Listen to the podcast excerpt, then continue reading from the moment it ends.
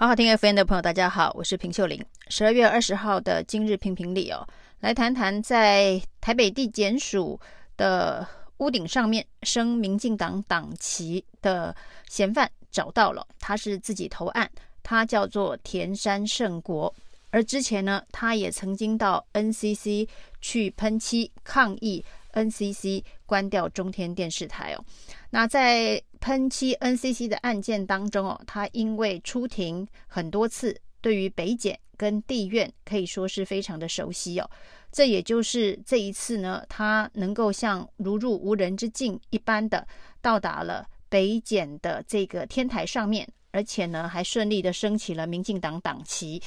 一时之间都没有人发现的原因哦，因为他对于北检北院呢是相当的熟悉。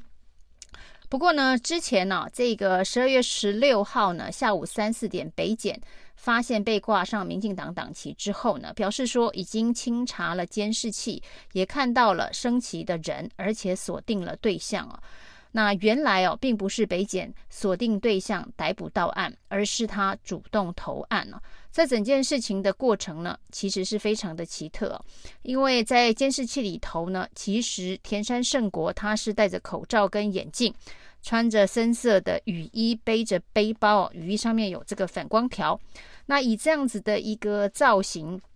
外形啊，那如果呢在监视器里头呈现呢，这个北检在第一时间要知道这个人是谁，恐怕是有相当大的困难哦。那为什么北检似乎是锁定了特定对象哦？因为他其实是陈情抗议的常客，这个陈抗的常客，所以呢，在他到警局投案、北检侦讯的时候，立刻就认出来，他就是曾经到 NCC 去喷漆的田山胜国。那由于他除了到 NCC 喷漆之外呢，他还恐吓了这个当时的 NCC 委员、台大新研所的教授林丽云，打电话到这个林丽云的办公室。去哦，说要对林丽云不利，但是呢，他还在五十分钟前打去通知办公室的秘书，请他们先行回避跟离开哦。那在这一个案件 NCC 的案件当中哦，他以恐吓罪被台北地院判刑两个月。另外呢，这个 NCC 的这个旗帜被喷漆毁损的部分呢，则是罚了两千元，所以他是有恐吓罪的前科的。因此呢，对于北检来说，他是一个过去也常常出现在一些抗议场合的这个抗议的常客。那这一次呢，他为什么去挂党旗这件事情哦？他自己在投案之后，那这个北检最后呢是以这个侵入建筑物罪，无故侵入建筑物罪。来侦讯他，然后侦讯之后请回。那他在十二月十八号的时候是主动到案，他也发了一个非常非常长的声明哦，说呢这一次啊并不是所谓的逮捕到案哦，因为北检并没有对他进行逮捕的行动，而是他在发现呢礼拜六、礼拜天两天呢、那并没有警方的任何行动之后，他主动到这个派出所。去到案，那他说呢，这一次的行动跟高虹安没有关系哦，虽然是时间上有巧合，高红安是十二月十六号的清晨五点钟交保的，那在十二月十六号当天的下午三四点，他到北检的这个天台上面去，呃，升上了民进党的党旗。他说这个案这一个事情呢，他已经筹划了将近一个月啊。那所以呢，并不是临时起意，并不是因为搜索侦讯高虹安之后呢才准备哦。他说呢，这个民进党党旗并不是随手可得的物品哦，他不可能是早上看到高虹安交保，下午就可以拿到民进党的党旗。所以呢，他是早有预谋，早就准备要做这件事情哦，所以花了蛮长的时间呢，才。获得民进党的这一个党旗啊，那当然党旗飘扬在这个司法机关台北地检署的天台啊，这件事情的这个讽刺意味是非常的浓厚。那之前就有人说，这可恐怕是对于司法不满的民众所为，是一个行动剧哦，是一个反讽的行动剧，要讽刺呢现在的司法被政治力介入，被民进党高层介入。那在这个田山圣国自己所发布的声明，就是他为什么要这么做的动机当中呢，也提到同样的事情啊。他说呢，他是受人所托。那至于是受谁所托，他的故事，呃，情节也蛮离奇的。他说有一位人士啊，在这个过去一个月的时候呢，跟他在公园当中密谋这件事情哦。那这位人士说呢，他是受到北检的一些基层员工。基层检察官，呃的请托来找他帮忙啊。那这些北检的基层的员工检察官找他帮忙的原因呢，是要请民进党的高层适可而止啊。那这是一种向呃全民呼救的行动哦，请柯建铭适可而止，请民进党的党政高层适可而止，不要再给检方施压，包括了哪些案件呢？要。认真用力的侦办哪些案件呢？要延后哦。那事实上，在这个除了 NCC 喷漆之外哦，他之前呢也发生恐吓呃周玉蔻名嘴周玉蔻的这个事件哦。那在周玉蔻批评慈济是中共同路人之后呢，他闯入了周玉蔻的放言科技公司，甚至还咬伤了一名的员工。然后呢，宣称呢，他放了炸弹哦。那事后发现，这个炸弹呢，只是一个发臭的月饼啊。那但是这整起的恐吓罪，现在仍然在侦办当中啊。那另外呢，他也提到，就是他为什么这么做，这些检察官的请托的内容啊，包括了这个柯建铭的儿子运送大麻却被。认定无罪的这个相关的案件呢，还有这个周玉蔻跟张淑娟之间的这个诽谤的官司，那也在选举期间呢，因为选举的考虑而没有侦办的种种啊，在他的这一个非常长的声明当中呢，提到了就是基层的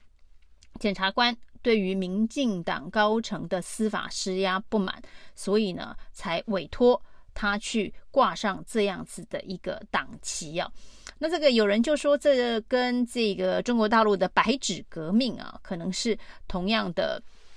意涵呐，叫做虽然只是升了党旗，什么都没说，但是什么都说了。那不过呢，这一个田山圣国倒不是什么都没说，他什么都说了。他一升上这一个党旗之后呢，他立刻传了简讯给一个他之前认识的记者，因为他在这个 NCC 喷漆案的这个过程当中哦，应该也跟媒体有所交手。他传了简讯给这个记者，那呃，这个告诉记者提醒他啊，就是说呢，很奇怪。台北地检署现在怎么会升起了民进党的党旗啊？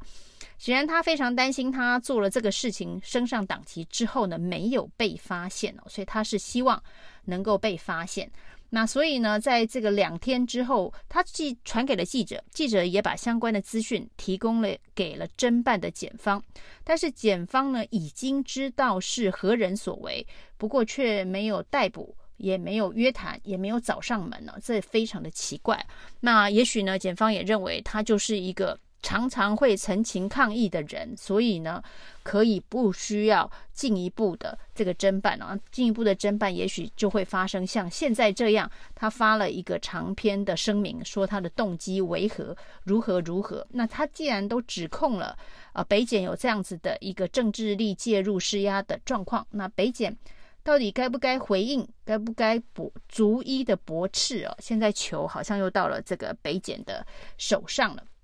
所以呢，在这个即便哦，这一个当时呃记者因为接到了他的提示之后，去拍了相关的画面，那也通知了北检。于是呢，北检也发现了，立刻把这一个档期拿下来，表示北检在当时就已经知道是。呃，这个田山圣国所为，而不是清查监视器之后，监视器里头呢，基本上很难辨认呃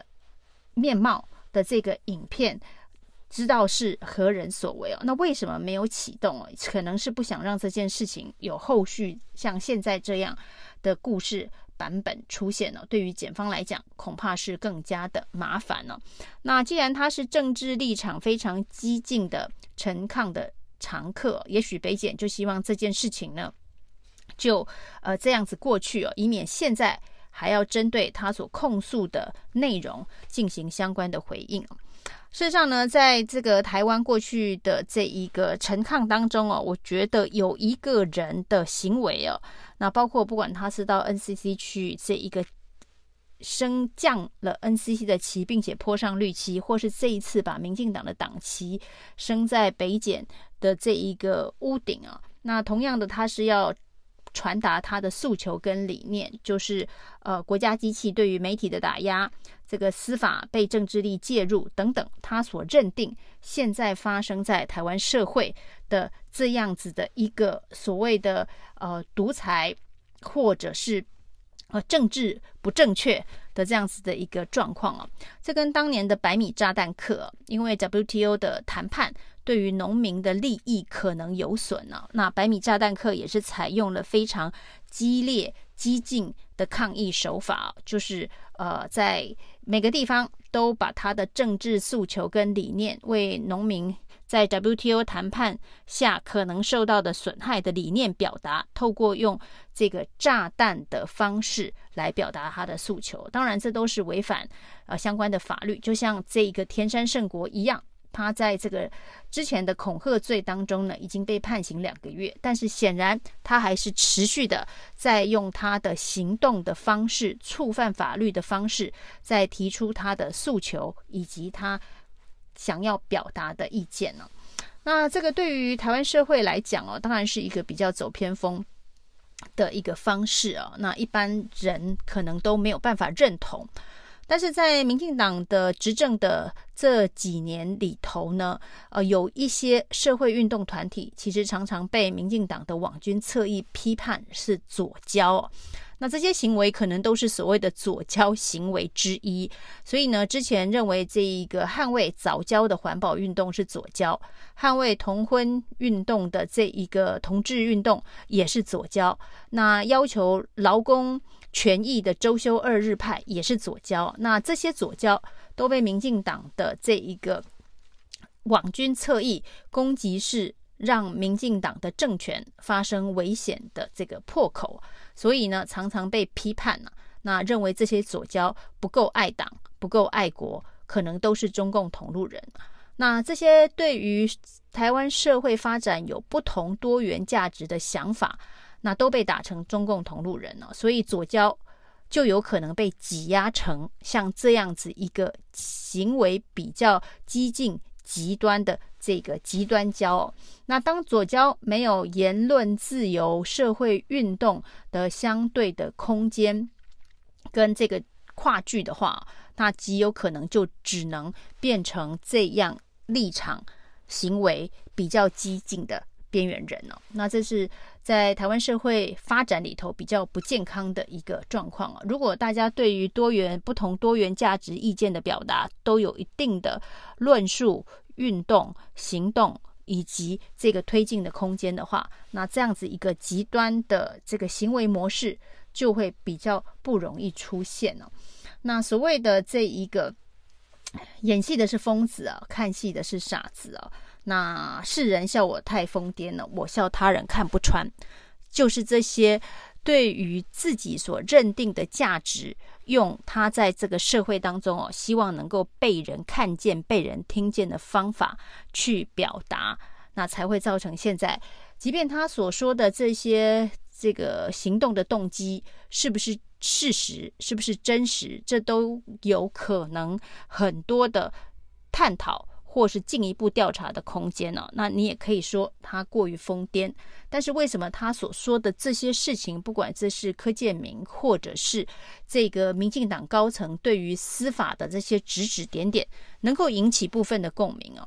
就是在这个社会上呢，的确是有很多的人对于司法的信任度是相当的低啊。那在这样子的一个社会氛围之下，即便他的行为非常的夸张，他的行为可能会被认为非常的疯狂，但是大家可能对于他所打中的这些价值，他所说的控诉，会有某种程度的这个共鸣哦。那这才是民进党执政党应该要好好的思考，是不是要如何改善这样子的一个社会的情境哦，那在最新的民调当中哦，民进党的这个政党支持度是暴跌十点七个百分点哦，相对上国民党是增加了十二点六个百分点。这当然有可能是十一月二十六号这一场选举的胜败差距过大的一个震荡效应哦。但是这一个趋势，甚至呢已经让这个政党的支持度出现某种的黄金交叉，这些都是执政党非常非常大的警讯。该如何回应民心、回应民意？否则呢？就像这么样子的一个疯狂抗议、讽刺的方式或论述哦，可能都会造成执政的危机哦。以上是今天的评评理，谢谢收听。